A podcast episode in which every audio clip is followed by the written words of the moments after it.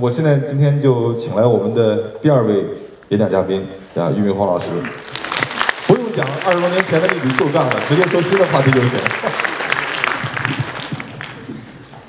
好，亲爱的呃金茂大学的同学们，大家晚上好。呃，我还是蛮喜欢来金茂大学的，因为我在读大学的时候老到金茂大学来，因为我的一个中学同学，呃是男同学。回来在清华大学读书，因为我在北大找不到女朋友，所以叫了来找她玩儿。所以吃过清华大学食堂的很多饭啊。呃，今天这个话题呢，这个张维宁教授啊，这个呃，实际上说到底就是来卖书的。呃，他书中的主要内容他都已经刚才讲完了，所以其实他是用卖理念、卖理念的方式来买书。这个三天前，这个呃，这个这个应该三天前多一点，张维宁教授给我。发了个短信说啊，我这儿有一个沙龙，特别的崇高，说你能不能来参加一下？我想崇高的沙龙我一定要来啊。啊，完了他说在来参加以前你要读一下我的一本书，叫《理念的力量》，结果害得我这两天都没睡到觉，因为我白天没有时间读，只能晚上读。我也不能不读，因为我怕不读的话，他来一提问的话，我什么都不知道，这个挺麻烦的。其实后来我读完以后发现，整本书都是废话，实际上。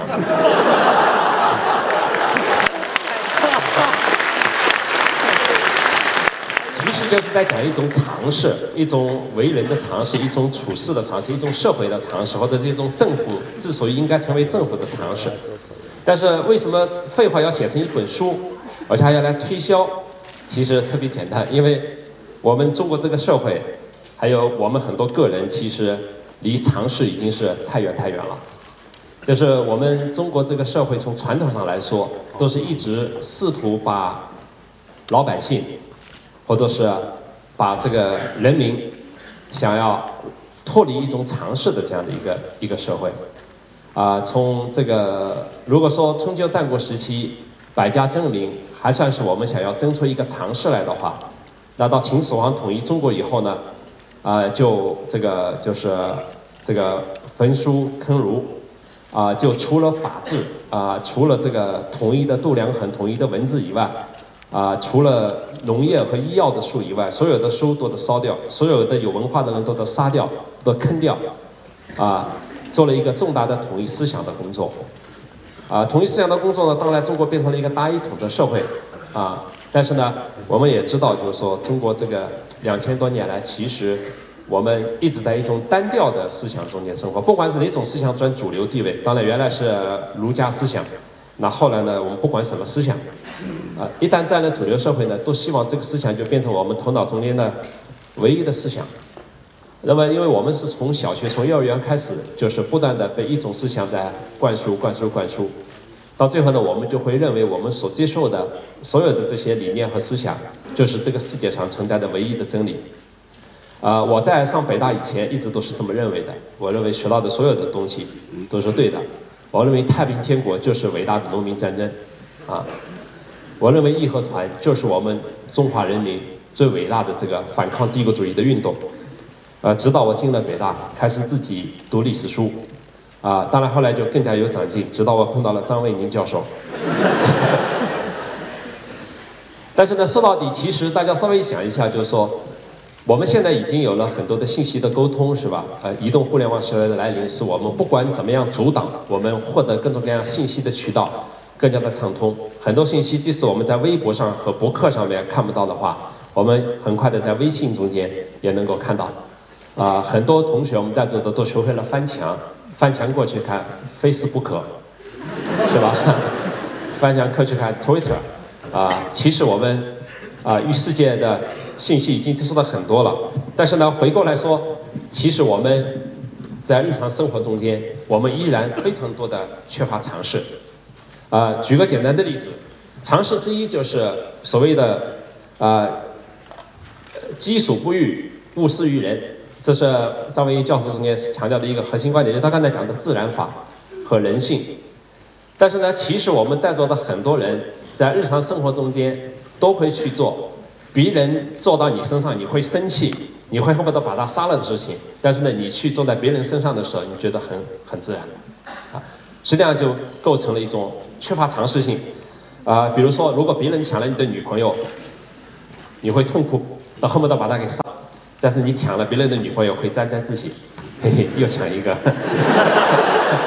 是吧？比如说你在排队的时候排个半死，完了以后呢，如果有人来加塞儿，你肯定恨不得把他给掐死。但是呢，实际上有的时候你去加塞的时候，你会觉得心安理得，是吧？你还会找出种种理由来，哎呀，我来不及了，不行了。我每次在机场的时候都会被人加塞，其实有的时候我的飞机还有半个小时就要起飞了，但是我一直遵循这个所谓的做人原则，就排队过去。但是就有人拿个票过来就啊，我不行了，我还要三十分钟了，我得赶快过去。有一次加塞以后，我实在受不住了，因为他一下加了五个人，完了我就很生气，我说把你的机票拿出来看看，到底谁的飞机票他们在前面。结果一看我的飞机比他早五分钟起飞，我说你他妈排到我后面去，我还比你早五分钟呢。最后那五个人还好排到我后面去了，因为他发现我的票是比他早五分钟，你要知道。就说我们总会为自己做各种各样破坏规矩的事情来寻找理由。个人这样做也许破坏量小一点，但是如果一个社会的组织，尤其是一个政府，如果这么做的话，那它的危害其实是相当大的，可以说是。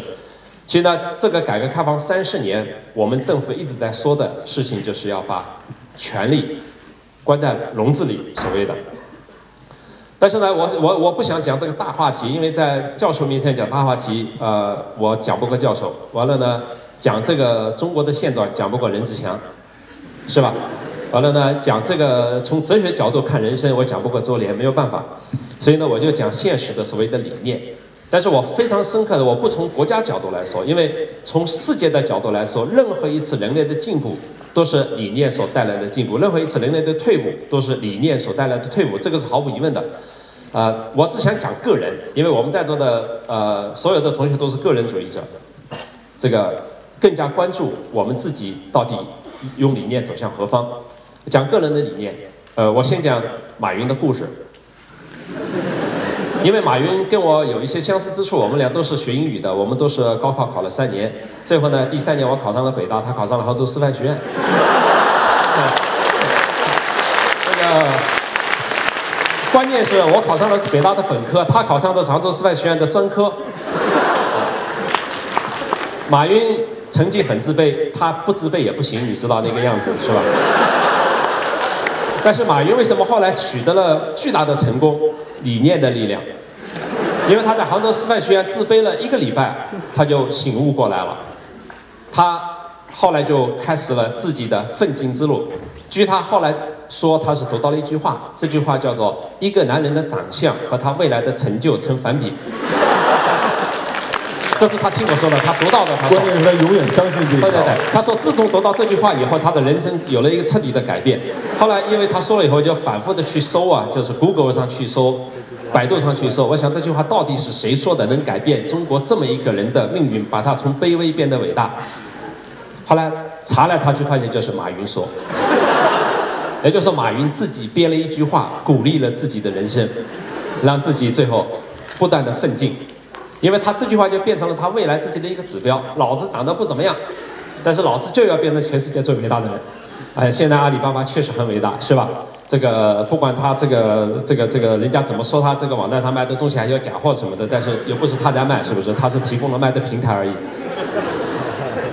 但是他确实创造了世界奇迹，是吧？啊，使中国的商业社会变得如此的这个这个热闹。和兴旺是每一个想要做生意的人都可以有一个自己的平台，不用怎么花钱就能有自己的平台，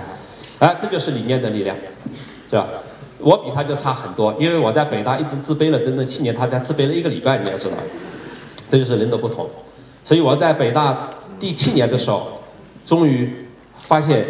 自己必须要奋发起来，所以就有了这个新东方的校训：从绝望中寻到希望。你看，从这个一比较，就发现两人的差距多大了，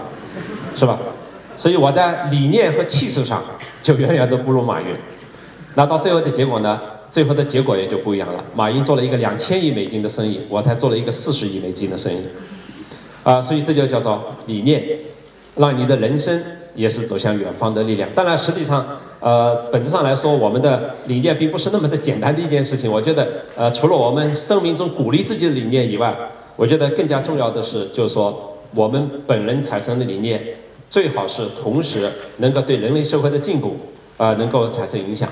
啊，当然每个人理念不同了。比如说这个美国 Founding Fathers 的理念，他们是要建立一个平等、民主、自由的国家。根据这个理念，他们建设了一个美国，到今天为止依然可以说是一个民主、自由、平等的国家。曼德拉被关到监狱二十七年，他坚持的理念就是白人和黑人有平等的权利，并且黑人有权利来治理南非这么一个国家。二十七年以后，他的理念取得了胜利，所以呢，最后呢，南非就变成了一个，就是说现在这个不断的能把黑人总统给选出来这么一个国家。尽管社会治安其实比当时白人统治的时候还要糟糕，真的，我去过南非，是吧？这个在白人统治的时候，我去南非的时候，我不用担心人身安全，啊，我现在去南非，我还真担心人身安全。但是我依然说，这个改变非常的伟大，理由非常简单，它让每一个人，不管愿意不愿意，都变成了。平等的人，这就是理念的力量，可以说是。所以我读呃文莹这本书的时候，我觉得我最深刻的印象就是他说的一句话，就在里面说的，就说实际上里面一篇文章专门讲无知和无耻，就说我们很多时候坚持自己的错误，是因为无知。我们坚持了自己的错误，其实我们不知道那是个错误，我们在一直在坚持。啊，其实在我身边的朋友，我看到很多很多人很自私，但是他不知道自己自私，因为没有自私的人会承认自己自私，小气的人会承认自己小气。比如说，任志强跟我吃饭从来不道歉，但他觉得自己很大方，你要知道。这个就是就是就是。任总现在很严肃。就说，其实一个人一个人如果能够深刻的意识到自己身上的缺点。坚持的错误，并且改正的话，他就很容易变成另外一个人，你知道？但是实际上不是，因为不是，所以他改不了。所以呢，但是呢，有的时候有的人会这样，他明明知道这个东西是错的，但是呢，他觉得为了保护自己，为了保护自己的利益，或者是为了使自己变得更加的号称有权威，啊，比如说啊，我在新东方就碰到个这样的老师。学生在下面说：“哎，老师，这个题目讲错了，这个答案不应该是 A，应该是 B。”完了呢，我在下面坐着听，这个老师不知道我在下面坐着听，因为我偷偷的进去听的。完了，我一看这个学生说的是对的，你要知道，但是这个老师马上就变色了：“你是老师他妈的还是我是老师？是吧？到底听谁的？你知道吗？在这种情况下就意味着什么呢？就是有的人是为了面子，有的人是为了利益，有的人是为了保护自己。总而言之，就是已经错了，他还坚持自己的错误，这就是张文教授所说的有无知。”变成了无耻。如果我们这个世界上，如果真的越来越多的人，包括组织结构、政府机构，如果说有无知还可以原谅，变成无耻而变得不可原谅还坚持的话，这个社会就会一直一直的坏下去。还有两分钟，好，所以呢，我觉得实际上是呃，刚才呃文英讲的一点特别重要，就是说我们在决。对行为做出决策的时候，到底要做什么的时候，就是我们尽管要坚持对个人有好处，也就是利益，或者说某种意义上从功利角度出发，但是我觉得更加重要的是，你能不能在坚持理念的情况之下、前提之下，这个追求利益或者追求自我的满足，这个叫做君子发财，取之有道，是这样说的吧？这个像这个任志强就是君子发财，取之有道，他宁可不要钱。但是要确保自己人身安全，啊，这个非常的重要。所以呢，当刚才当一个国家一切都以 GDP 以经济增长为前提，啊，在此前提下可以剥夺个人的自由、尊严和权利的时候，我觉得这个 GDP 它就是鸡的屁，什么都不是，就是个屁，啊。但是呢，如果它 GDP 的前提是保障了人的自由、权利。和尊严的话，我觉得这个 GDP 就是个好的 P，是吧？所以非常的重要。就像我刚才说的，就是说你可以，你可以抢别人的女朋友，但是呢，如果说你不惜一切代价，不管对方是谁，你都把女朋友给人抢过来了，我觉得这里面就有了一个你是不是有道德理念的问题在里面啊？比如说我们我们我们班有一个男同学，我到今天也不怎么理他，为什么呢？因为在大学的时候，两个男生特别的好。好到了在一个被窝里睡觉的地步，当然不是好基友啊。但是呢，后来其中有一个男生找到了女朋友，三个人就老在一起玩，玩着玩着，那个男生就把这个女生给抢走了。我觉得这个就构成了在我头脑中间不太可以接受的一个行为。理由很简单，既然我们俩是好哥们，那朋友之妻不可欺啊，对不对？你可以抢不认识的人的女朋友，这个没关系，